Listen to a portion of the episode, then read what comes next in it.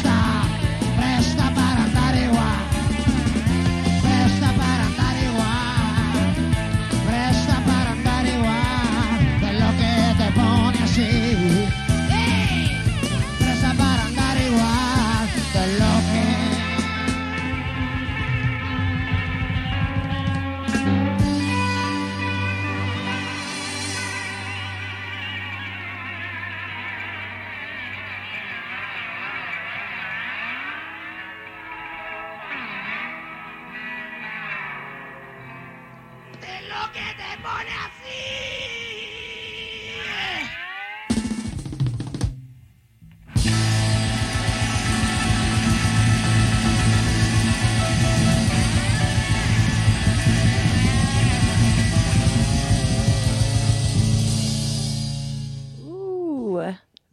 Bienvenidos a otra crónica. Este es el 16 de agosto del año 2021 y ya hemos llegado al episodio 56 del show. Por supuesto, yo soy tu host, Kat Donahue, y acabas de escuchar a Presta por eh, la banda mexicana Three Souls in My Mind, una rola pacheca del año 1977, increíble. Eh, entonces, bueno, amiguis, tengo buenas noticias. Eh, una encuesta por una compañía que se llama Mitofsky, que es una agencia de encuestas internacionales, encontró que para la primera vez en memoria reciente, una mayoría de mexicanos apoyan a la legalización del cannabis lúdico, o sea, un 57 a favor y 38 porcentaje en contra de la idea. 68 porcentaje de gente de 30 años o menos lo creen.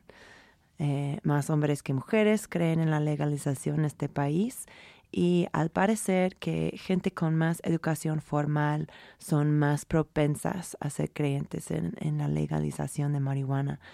Em, estos números son súper importantes porque sabemos que hace muchas décadas la marihuana ha sido el blanco de muchos estigmas sociales, el centro de una guerra sangreante supuestamente hecho por nuestro bien.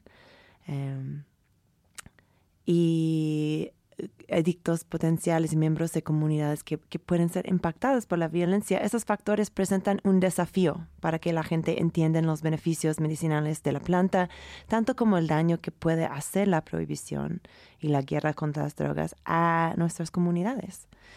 Eh, pero ¿de dónde surgieron esas creencias? ¿No? Que la marihuana te hace un criminal, que te hace loco, que, que tiene un daño irreparable.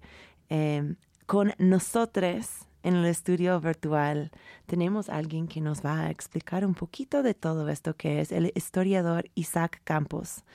Em, él nos va a hablar un poquito sobre las raíces de estas perspectivas tan negativas hacia el consumo de la planta. Eh, Isaac Campos es el autor de un libro que se llama Homegrown, marihuana y los orígenes de la guerra mexicana contra las drogas y es profesor en la Universidad de Cincinnati, ahí en Ohio, en los Estados Unidos. Eh, yo eh, encontré esta obra para la primera vez en el año 2018, aunque tiene un par de años más de esto, cuando entrevisté a Isaac para una nota en el sitio de web Remezcla Todavía puedes eh, encontrar esta nota en el internet si quieres pues tener esta conversación en forma escrita y pues por supuesto en inglés. Pero bueno, está aquí con nosotros. Sí, estoy aquí. Muchas gracias. No, muchas gracias a usted por estar acá. Pues primero tal vez podemos empezar con un poquito más información sobre ti. ¿De dónde eres y cómo llegaste a estar estudiando la historia de las guerras contra las drogas? Yo soy de aquí en Estados Unidos, del estado de Michigan. mis papás crecieron en México, fueron eh, exiliados de España de la guerra civil ahí y así llegaron a México de niño y crecieron ahí en México. Así yo crecí yendo a México a visitar a mis primos y eso, y eso me dio algo de interés en la historia mexicana. No mucha, de verdad. Así cuando yo empecé mis estudios graduados, no sabía lo que iba a estudiar, excepto tenía mucho interés en estudiar la historia de las drogas y pensaba que Tal vez iba a estudiar la historia de la guerra en contra de las drogas en los años 60. Em, no sabía eh, exactamente lo que quería estudiar, pero cuando empecé a eh, explorar la literatura un poquito sobre estos temas, vi que los mexicanos y México supuestamente habían eh, tenido un papel muy grande en la prohibición de la marihuana aquí en Estados Unidos aunque había varias partes de esa historia que no me parecían muy, eh, como se dice, muy, muy creíbles, ¿no? Eh, así, eso empecé mi, como mi viaje en la historia mexicana de, y la historia de la marihuana en México, y así empecé, y pues después encontré varias cosas de, sobre que vamos a hablar hoy. Increíble, increíble. Eh, el focus de tu obra yo lo he visto eh, nombrado como la nueva historia internacional, o sea, las interacciones que han pasado entre países que no fueron estrictamente públicos cuando pasaron. Mm. ¿Puedes contarnos un poquito qué es la relación de, la academia gringa con este tipo de historia eh, no conocido? ¿Y lo has visto cambiar en los años en que tú has estado estudiando estos temas? Sí, bueno, yo cuando yo empecé a estudiar historia formalmente hace ya 20 años, eh, era un momento que la historia, lo que llamamos la historia transnacional, empezó a tener un papel muy grande. Así, antes eh, la historia de, las, de los eventos, de las relaciones internacionales fueron muy uh, sobre, normalmente sobre relaciones formales, así diplomáticos, etc. Uh, y eso eh, llamaron historia internacional o historia diplomática. Eh, pero eh, por ahí en los años 90 empezaron a, eh, a, empezamos a ver muchas críticas de esa historia que no, tomara, no tomaba en, en cuenta suficientemente la historia de los eh, movimientos transnacionales, es decir, cosas informales, así por ejemplo el movimiento de ideas, el movimiento de cultura, el movimiento de personas, eh, la inmigración, cosas así. Uh, así por eso yo yo me interesaba muchísimo eso. Así, de verdad, yo empecé pensando qué sería un proyecto transnacional que funcionaría para eh, estudiar la historia de Estados Unidos y otros países. Sobre todo tenía un, mucho interés en, en, Latinoamérica. No sabía si iba a estudiar México o qué, pero... Eh, y, y es en esa búsqueda de un tema transnacional que empecé a tener interés en la historia de las drogas. Y me acuerdo el día, estaba leyendo el New York Times en Michigan con mi hermano y estamos leyendo un artículo sobre la coca en Perú o Bolivia o algo así. Y fue como un uh, relámpago que yo dije, ah, bueno, eso sí sería un tema muy, muy interesante para este movimiento eh, intelectual, ¿no? Este escolar. Eh, así, así empecé el estudio pensando que era buena, buen tema para eso, ¿no? para la historia transnacional. Y pues de verdad sí es buen tema para eso. Pero después me di cuenta que la historia de las drogas en México había muy poca historiografía sobre eso en México. Uh, algunos libros, algunos artículos por Luis Astorga o Ricardo Pérez Montfort acababan de salir, pero eh, había muy poco.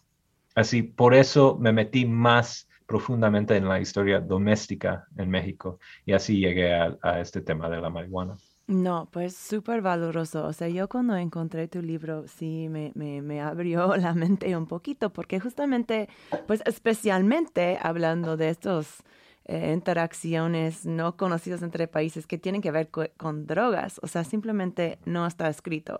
Aquí en México sabemos o sea, hay muy buenas razones por qué no hay mucho escrito sobre la historia de drogas, pues está, está peligro, es peligroso al fin del día. Eh, pero ahora estamos viendo más oportunidades, eh, más recursos para, para escribir de esas cosas. ¿Y cómo fue recibido este nuevo tema de exploración que tuviste entre tu entorno académico ahí en Michigan? Bueno, eh, bueno, la historia transnacional, eso fue como una un movimiento muy, um, ¿cómo se dice eso?, de moda, ¿no? Mm. Eh, eh, lo que fue más interesante fue eh, cómo, me reci cómo recibieron eh, mi, mi, interés en estudiar la historia de las drogas y sobre mm. todo la historia de la marihuana en México, cuando ya me enfoqué en eso. Yo recibí comentarios de, de vez en cuando de personas que pensaban que no era un tema muy serio, ¿no? Mm. Eh, que pensaron que eras Pacheco o algo así. Sí, algo así. Y me, eso me pareció muy chistoso porque la historia de la marihuana en México ha sido eh, muy, muy importante. Marihuana fue una, una planta que tenía un valor enorme económicamente. Solo de esa eh, perspectiva era una, un tema muy importante. Y pues además era una, una planta que estaba conectado al crimen organizada y ahora, bueno, esto fue como por ahí, por el año 2000, ¿no? Uh -huh. Así, dentro de pocos años era obvio que era un tema importantísimo, ¿no? Pero en, en el momento, en ese momento, había personas que decían, ah, muy, muy importante, muy, un tema muy, no, como todo sarcasmo, ¿no? Pero bueno, Órale. Eso no me importaba mucho porque yo entendía que era algo muy importante y que, y pues yo lo estaba estudiando de una manera muy eh, serio. No era historia pacheca, era Claro, historia claro. muy serio, ¿no? Y um, así, bueno, empecé así y seguí con el estudio y bueno, encontré muchas cosas eh, interesantes así. Perfecto. Bueno, en, en este show podemos estar Pacheca y sería a la misma vez, entonces no te preocupes. Ah, bueno, bueno.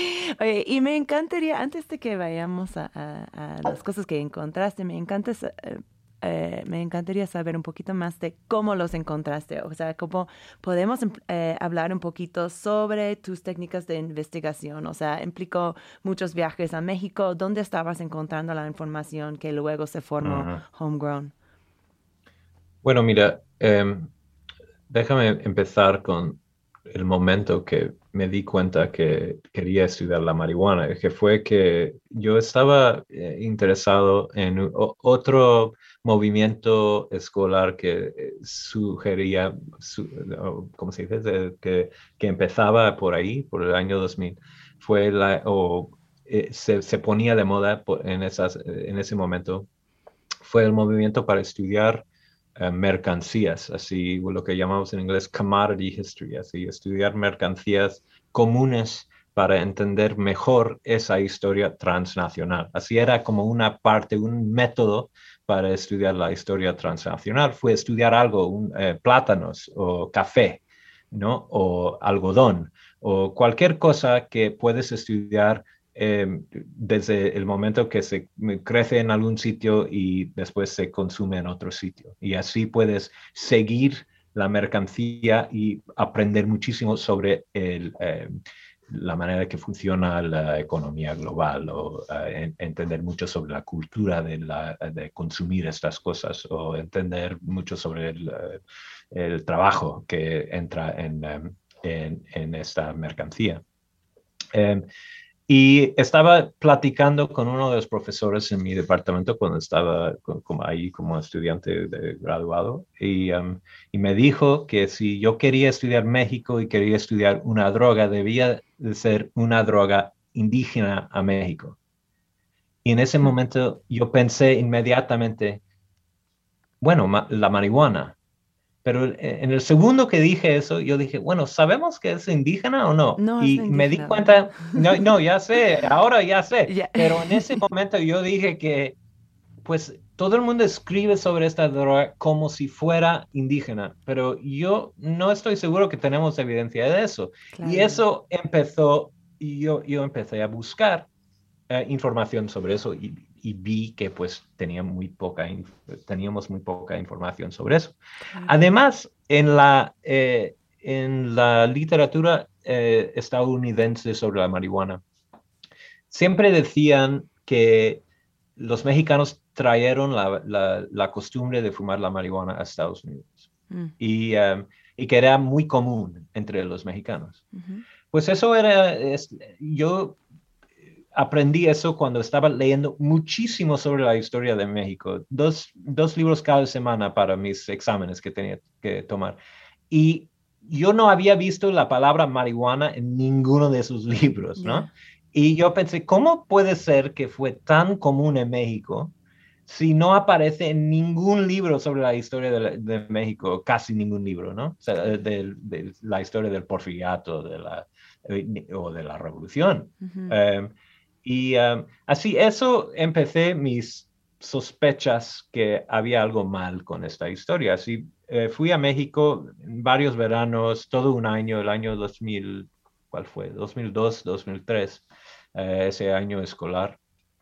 Eh, y em, empecé a buscar en em, los archivos eh, de salubridad, eh, el Archivo General de la Nación, en los periódicos de México. Me ayudaron mucho los, eh, los eh, académicos que ya habían trabajado sobre el asunto un poquito, eh, sobre todo Ricardo Pérez Montfort, que ya había escrito un artículo sobre la marihuana y me prestó muchos materiales para empezar mis estudios y eso me dio muchas ideas donde buscar.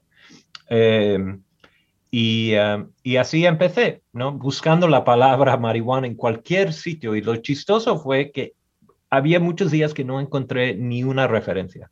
a la marihuana. Y yo empecé a, bueno, primero me puse un poquito nervioso porque pensé, pues tal vez no hay, no hay un, un, tema aquí, ¿no?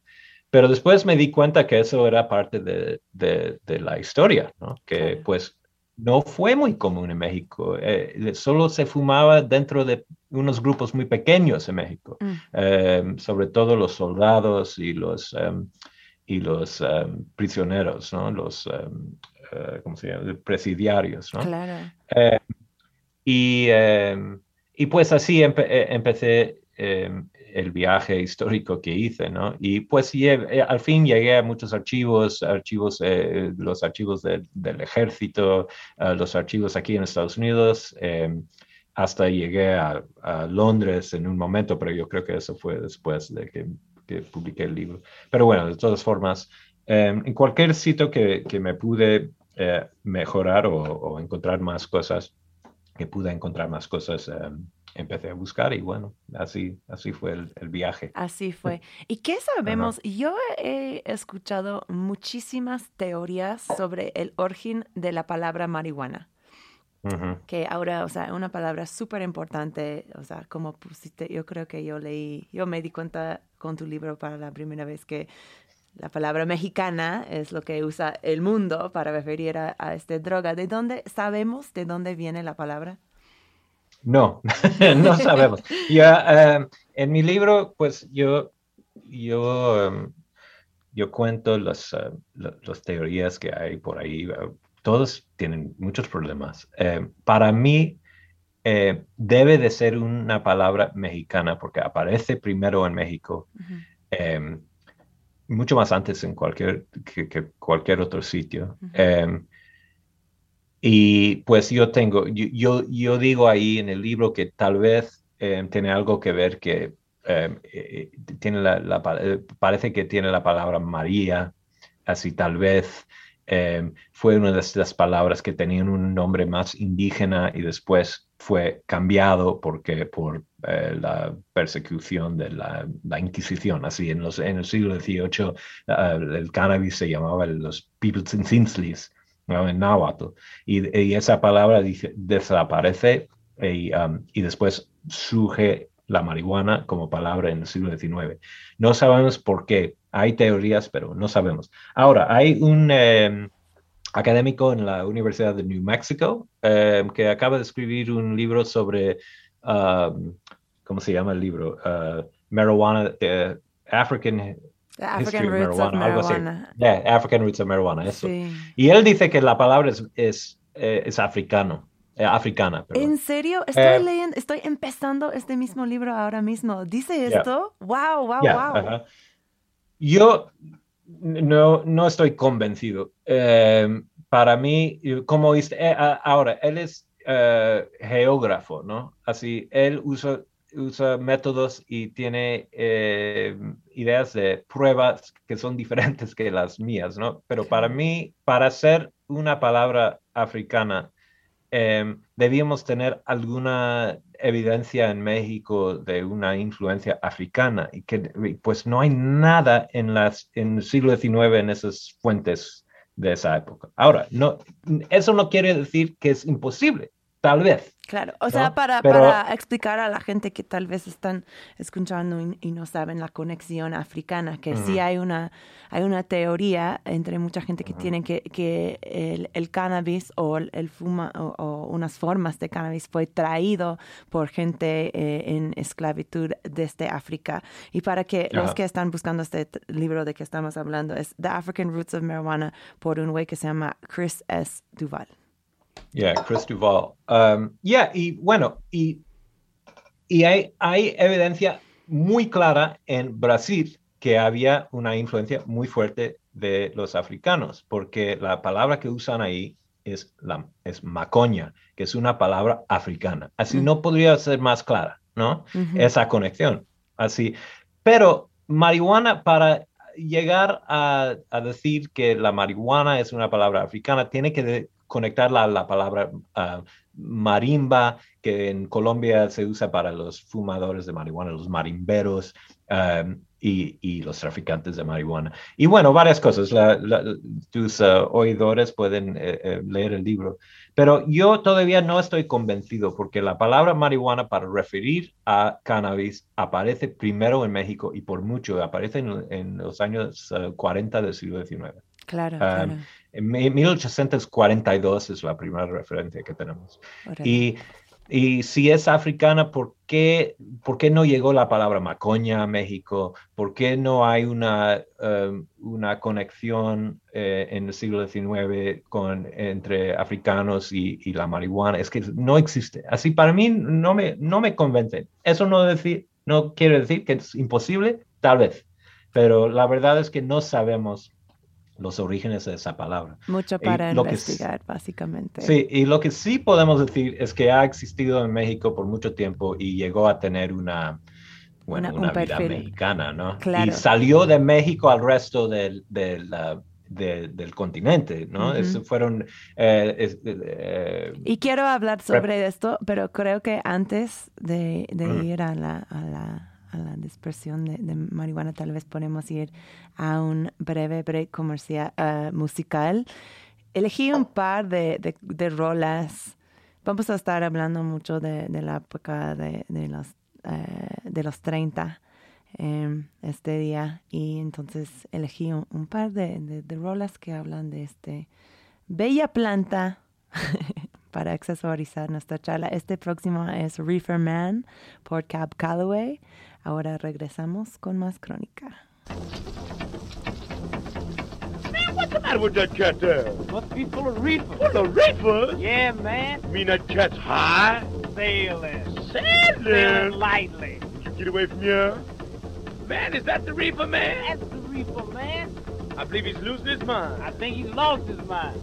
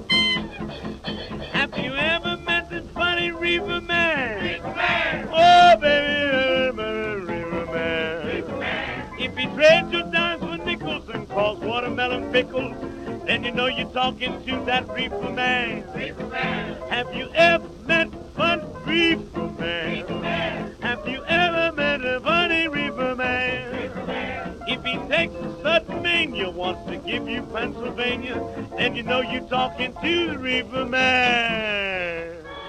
Estamos de regreso en Crónica. Esto fue pues un clásico por Cab Calloway que estaba hablando un poquito de la gente que pues consumen y venden marihuana en este entonces. Eh, yo lo tengo entendido, Isaac, que, que el cannabis lo vemos primero en México entre comunidades indígenas que están utilizándolo para una variedad de, asuntos y luego vemos esta transición de que tú eh, hablaste hace ratito, de que pasa a ser usado por soldados, eh, por prisioneros. Em, ¿Podemos hablar un poquito sobre esta transición o lo que sabemos de esta transición? Bueno, sí, pues eh, miren, eh, la, cannabis, no es indígena de México, llegó a México en el siglo XVI con los españoles y llegó como una fibra industrial más. Em, y, em, pero dentro de pocos, bueno, dos o tres siglos, en el siglo XVIII ya vemos evidencia que había, em, que fue adoptado por grupos indígenas para rituales típicas de, de- de- México, ¿no? Que eh, us- usaban la planta para fines eh, de divinación, ¿no? Como de, manera muy eh, parecida a la manera de usar el peyote o el ololiqui o, o cosas así, toloache. Eh, y eso fue reportado en, los años 70 del siglo XVIII, eh, 1772 o por ahí, eh, por eh, José Antonio Rosate, eh, que fue un, eh, un, eh, una figura muy importante en, esa época y encontró que, pues, eh, como dije, que era una planta como de divinación. Ahora, en esa época, eh, y se llamaba los Pipiltzintzintlis, y la Inquisición eh, eh, intentó eh, prohibir los Pipiltzintzlis, y, eh, y bueno, después de poco tiempo desaparece esa palabra en, en, los, eh, en las fuentes históricas. Aparece otra vez finales del siglo XVIII y ya se desaparece. Um, después tenemos más o menos silencio por tres o cuatro um, décadas que no tenemos ninguna eh, evidencia del uso eh, eh, del, de- cannabis como una droga ni medicinal. Ni, um, se- hay algunas referencias de su uso como fibra otra vez, pero, pero como droga no aparece hasta eh, los años 40 del siglo XIX. Y bueno, el contexto de eso es muy importante porque en ese momento había sugerido un movimiento dentro de botánicos para crear una, un nuevo sistema bo- botánica una medicina, una farmacopea eh, más mexicana, menos europea. Y en, hacían- en hacer eso empezaron a buscar plantas que vieron como eh, plantas más indígenas, entre comillas, ¿no? Mexicanas. Y dentro de esos se apareció la marihuana. Ahora, como sabemos, no era indígena, pero ya después de tres o cuatro siglos en México se empezaba a ver como indígena, ¿no? Y así llega a, la- a- a- a las fuentes históricas y ahí en los años 40 n- no solo tenemos una referencia dentro de esta nueva farmacopea mexicana, pero también algunas referencias periodísticas al, al- a la gente fumando la marihuana. Así, la primera de esas fue en el año 46, creo, o 48, no me acuerdo. Está en mi libro ahí. Em, y, um, y empezamos a tener Del, Ah, del siglo noticias. XIX, dices, o sea. Yeah, ah, yeah, ok, ajá. perfecto. Ajá, así empezamos a tener noticias por la primera vez de gente fumando la marihuana en México. Y ya, pero lo curioso es que ya en ese momento tiene una reputación que va a seguir teniendo por muchas décadas, que está conectado a, a soldados y a presidiarios, que está conectado a la locura. ah, y a, a la violencia también, que es Claro. muy interesante porque en las siguientes décadas esa es su reputación, sobre todo en México, eh, que es una droga que supuestamente crea la locura y la violencia. Claro, y algo muy, yo lo veo muy importante en tu libro es la, es la discusión de cómo llegó a pasar esto. O sea, que, que sí, había momentos en que la gente sí estaban fumando marihuana y luego pasaban, eh, o sea, y luego hicieron crímenes y cosas así, pero tú investigas eh, también el uso social, lo, lo diría, de las drogas, de cómo nuestras expectativas de las sustancias de que estamos tomando luego afectan nuestro comportamiento eh, cuando estamos debajo de la influencia de ellos. Y tú propones que Ujú. este es parte de lo que pasó con la marihuana, que la marihuana Ujú. tenía una reputación de ser una cosa de criminales, entonces la gente cuando buscaban hacer sus cosas de, de- de criminales, pues Ujú. también buscaban la marihuana. Para, bueno, o sea, para ponerlo súper sencillo, obviamente lo pones mucho más detallado y, eh, en el libro, pero esto fue súper eh, interesante. Entonces ahí es donde empezamos a ver este estigma anti-cannabis que pues realmente continúa a- al día, ¿no? A, a tiempos Ya. modernos, que no Ujú. ha cambiado tanto en México la Ujú. reputación No, de esto. No, tienes toda la razón y, y lo dijiste bien. Eh, hay, hay dos cosas, eh, dos cosas que hay que entender para entender esto. Eh, primero, eh, la marihuana es una droga psicotomimética, así tiene, eh, puede crear síntomas que parecen muy, eh, son muy parecidas a algunos síntomas de la locura, ¿no? Entre comillas, ¿no?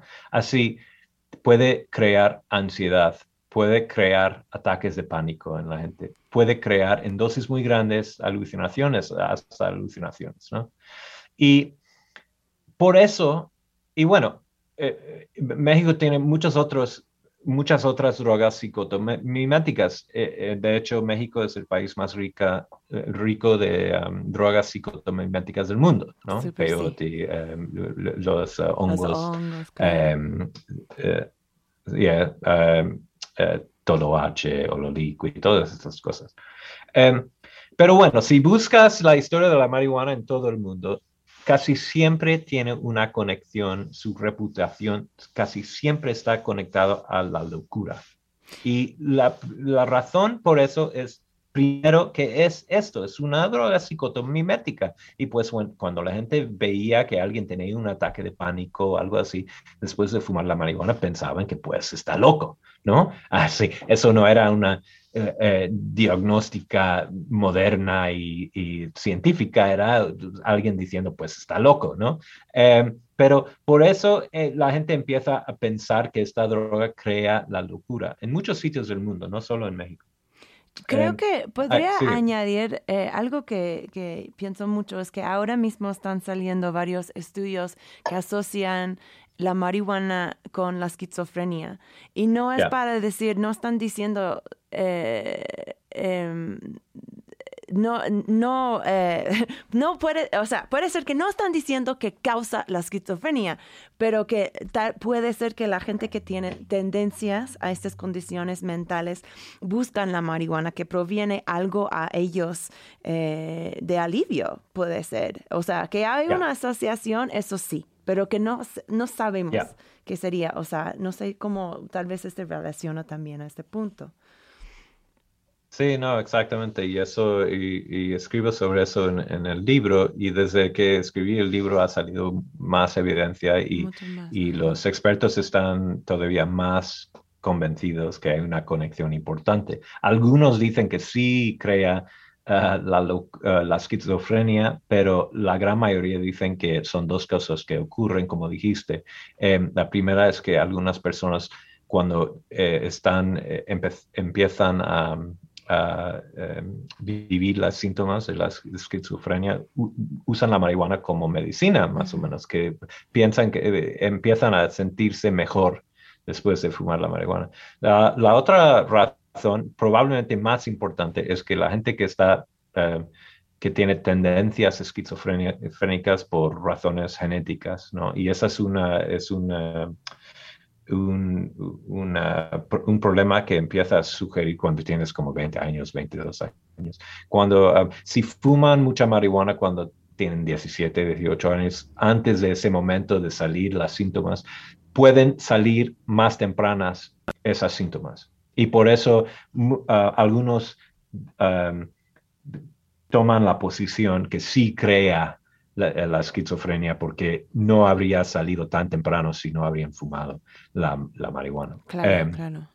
Ya. Todavía es un debate muy importante, pero tienes toda la razón que eso también fue importante en conectar esta droga a la locura, ¿no? Ya. Ahora, así tenemos como esa base. eh, eh, era, no es una cosa, mucha de la gente que escribió eh, en los años 60 o 70 sobre la, este- del siglo XX, em, sobre la marihuana, pensaban que eh, esto del reefer madness o esto de decir que la marihuana creaba eh, la locura era solo una invención de una, una fantasía, ¿no?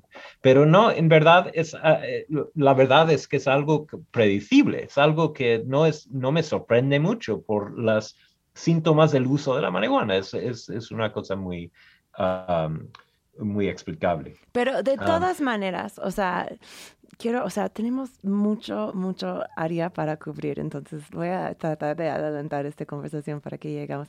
Eh, pero en los Estados Unidos, en este- o sea, adelantando un poquito al siglo XX, ¿no? Eh, cuando Ujú. estamos viendo, o sea, época de la revolución en México, estamos viendo como la marihuana muy asociada con los soldados, los prisioneros, o sea, toda la revolución, la cucaracha, etcétera, etcétera. Eh, gente estaban utilizando cannabis, por ejemplo, en los Estados Unidos, ¿no? Pero estas personas tenían un perfil muy diferente. ¿Puedes hablarnos un poquito de, de quién estaban usando esta droga en los Estados Unidos durante este tiempo?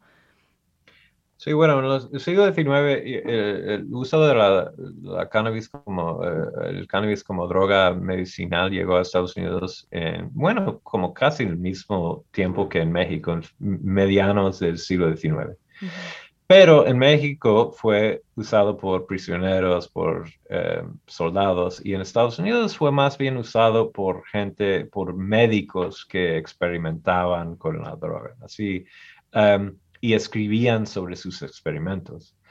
Y ellos estaban muy influidos por los, um, los, los, poetas franceses románticos, uh, Baudelaire y, y, esta gente um, de, de, de, Hashish Club, el club de Hashishans en, en, en, París. Y pues hablaban de las milagrosas visiones que tenían cuando usaban la marihuana. Normalmente comían la, la, la el no, eh, no lo llamaban marihuana, lo llamaban hashish o Indian hemp. Um, y lo comían y pues tenían unas visiones supuestamente muy maravillosas.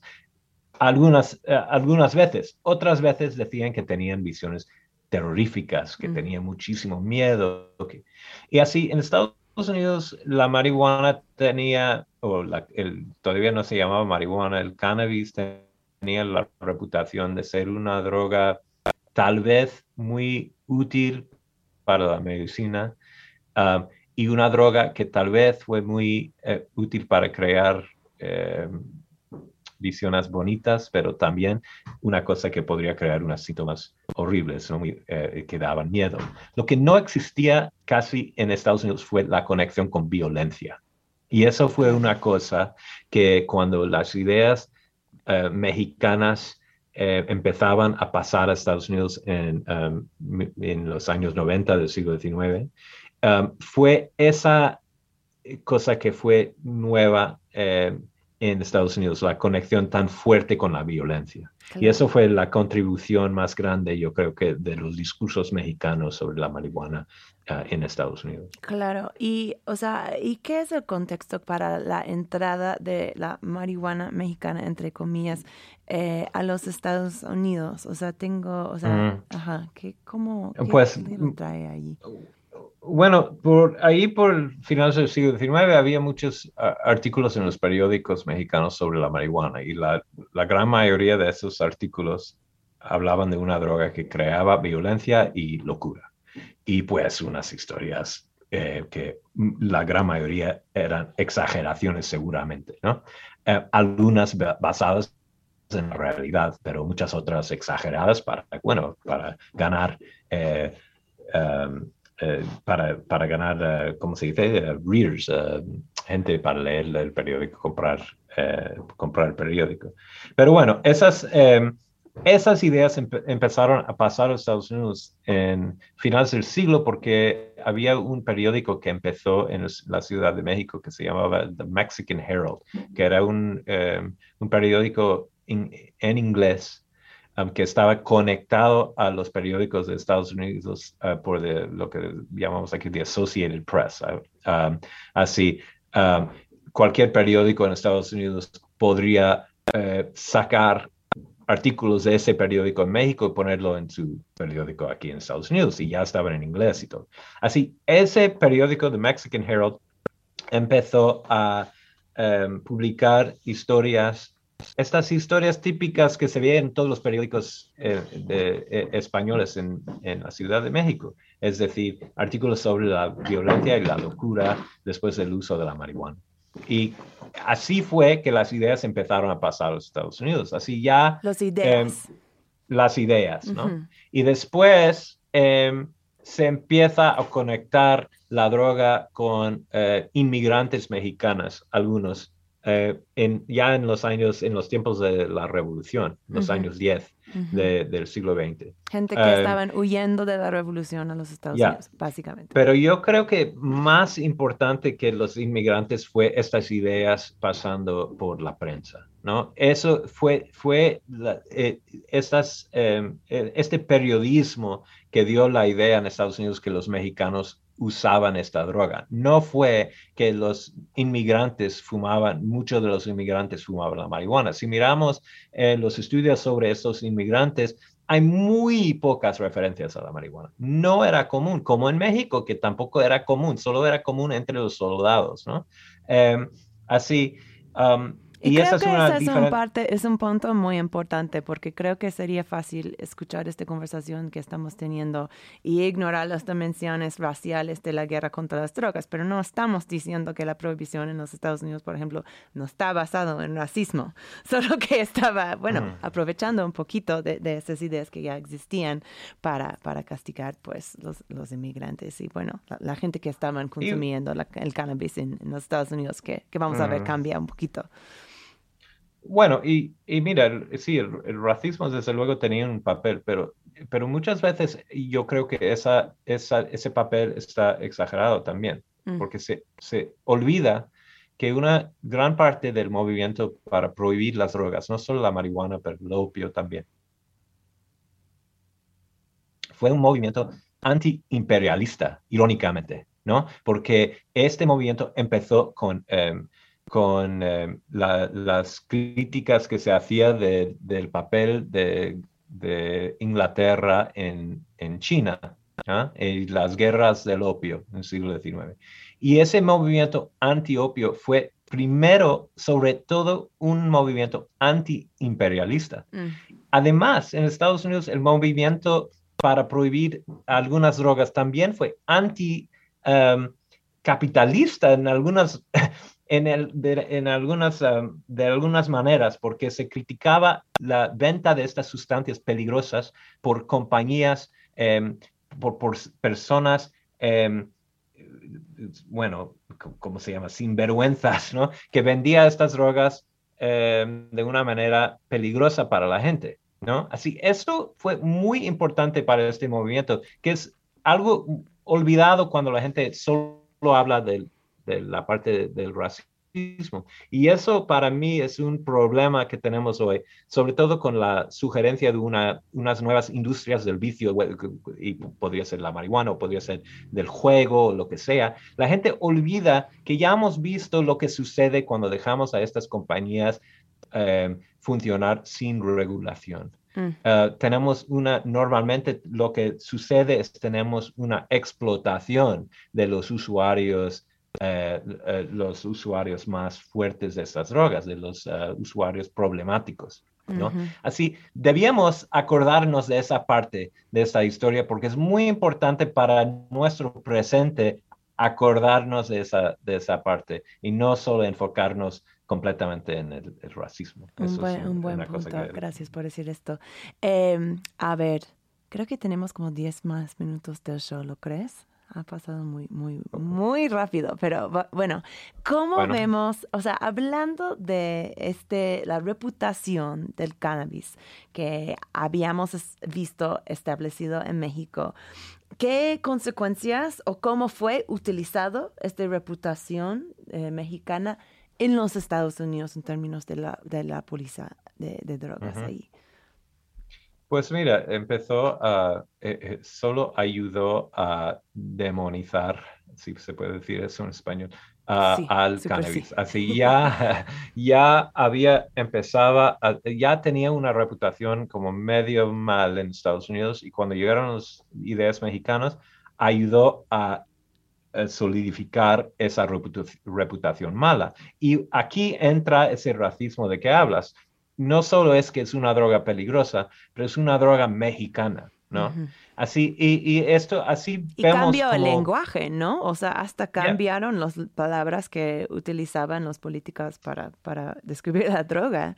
Sí, pero yo creo que eso fue un, un proceso natural que, que solo... Eh, eh, es, un, es evidencia de la influencia mexicana en Estados Unidos.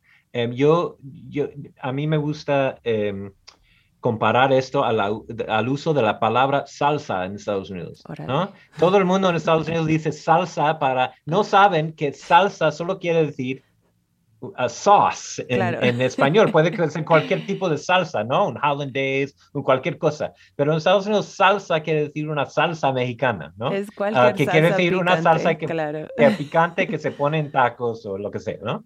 Eh, en y nuestros pues- tacos, pues- nuestro- entre Yeah, y, eh, y, ah, y- y esa, esa palabra, pues, y muchas otras han quedado en Estados Unidos ah, y teni- han tenido mucha influencia. Y la palabra marihuana, yo creo que solo fue ese proceso, un proceso muy um, parecida. No fue que los burócratas decidieron, pues vamos a usar la palabra mexicano para demonizar esta, eh, um, esta droga. Eso no sucedió. Fue que esa palabra empezó a pasar en esta, de esa manera transnacional de que estábamos hablando antes, empezó a pasar a Estados Unidos y pues tuvo influencia. Y hay muchísima influencia aquí en Estados Unidos, esa es una de las cosas. Desafortunadamente, esa palabra también vino con muchas ideas muy negativas sobre la marihuana, ¿no? Así eso ayudó a, a- a, pues, em- a destruir la reputación del, del cannabis en Sí. Estados Unidos. Y ¿no? también hablas allí de la- del uso de la palabra loco weed, que también pues era un Ujú. término que, que viene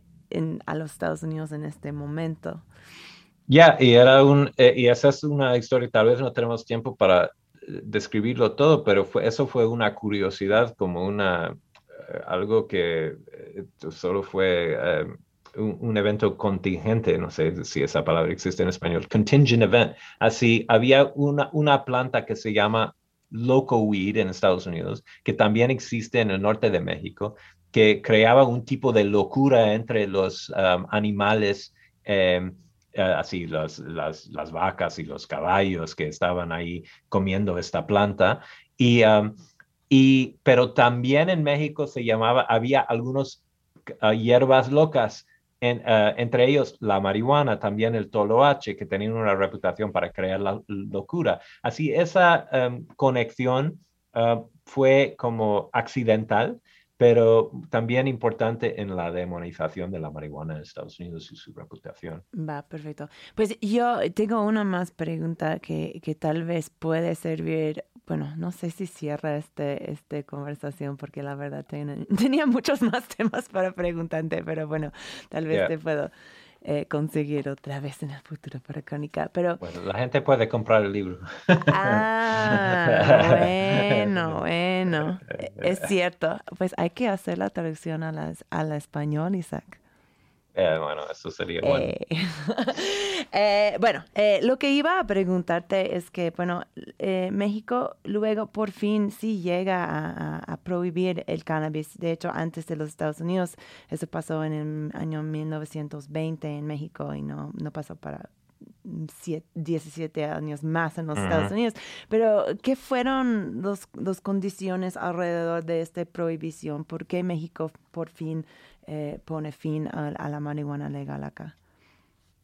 Eh, bueno, fue más, eh, fue que muy parecido a Estados Unidos. En Estados Unidos fue muy difícil prohibir las drogas en- en- nacionalmente por restricciones constitucionales, ah, por el federalismo, ¿no? Fue lo mismo en México debajo de la Constitución de 1857, que había, el, el gobierno federal tenía muy poco poder debajo de esta, esa constitución. Y aunque la marihuana tenía una reputación muy mala en México, era casi imposible prohibirla nacionalmente porque pues de- debajo de esa constitución fue imposible. Todo el poder, los estados tenían todo el poder más o menos. ¿no? Se podía prohibir en, eh, en la Ciudad de México, en eh, Baja California, por ejemplo, los te- territorios federales, pero no se podía prohibir nacionalmente. Pero con la revolución y la constitución de 1917, en esa constitución hay un artículo, artículo eh, 73 de la constitución, que dio el gobierno federal el poder para eh, legislar sobre las drogas para todo el país. Y el discurso fue que esto era una emergencia que el gobierno nacional necesitaba ese poder porque tenía que eh, evitar la degeneración de la raza, como decían en, ese momento, la degeneración de los mexicanos por el uso del, sobre todo del alcohol, que era la droga más eh, demonizada, la droga más usada en México, pero también la marihuana y otras drogas así. Así fue ese cambio constitucional en 1917 que dio el gobierno nacional eh, el poder para prohibir y pues en 1900 ya se prohibió.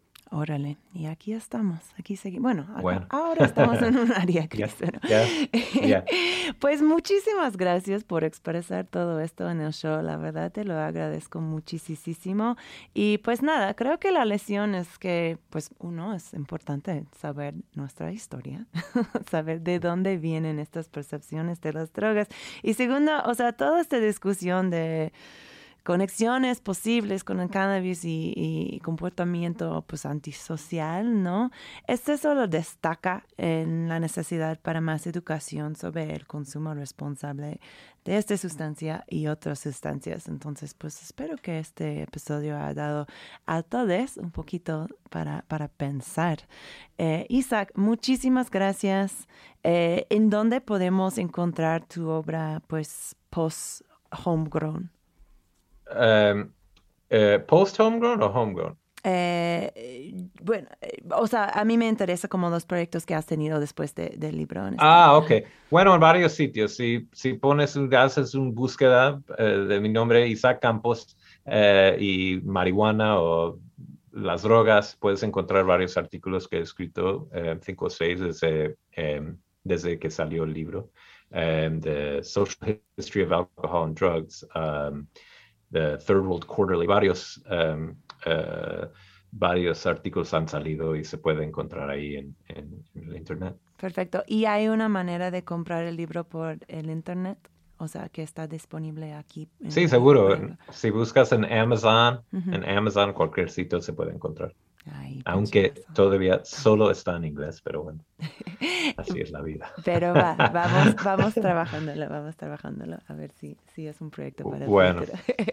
bueno, muchísimas gracias Isaac y pues nada, eh, esperamos eh, leer más de ti y saber más de tu carrera tan importante en este, en este campo. Vamos a terminar con otro rola de tiempos antiguos. Este es el Tirili por Dan Ramón y su orquesta un narrativo pachuco del 1940 sobre los vatos que se ponen multi-high.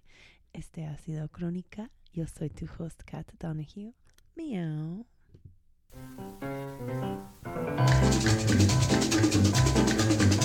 Nunca he visto un tirili, nunca he visto un tirili. Son los vatos que se ponen multi-high.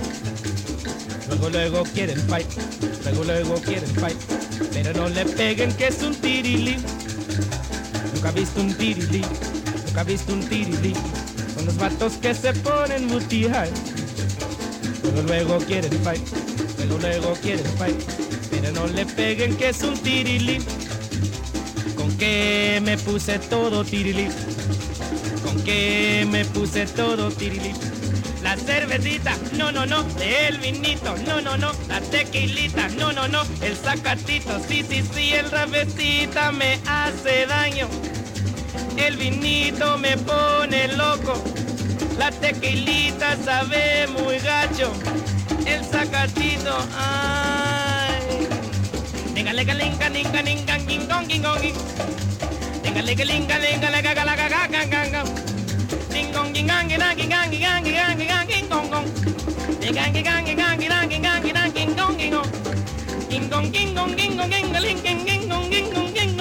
la hierba buena que trucha está trucha con la hierba buena que sabrosa está la hierba buena ay que trucha está el pianista que loco está ese guáchele suénele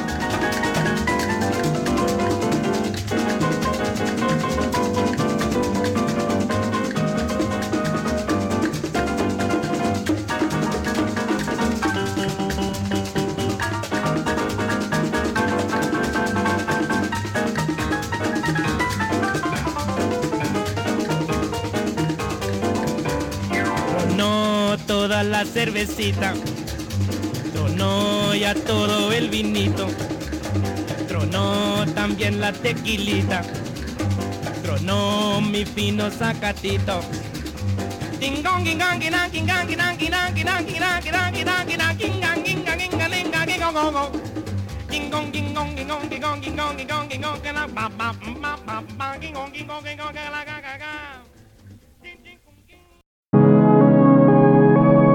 Radio Nopal.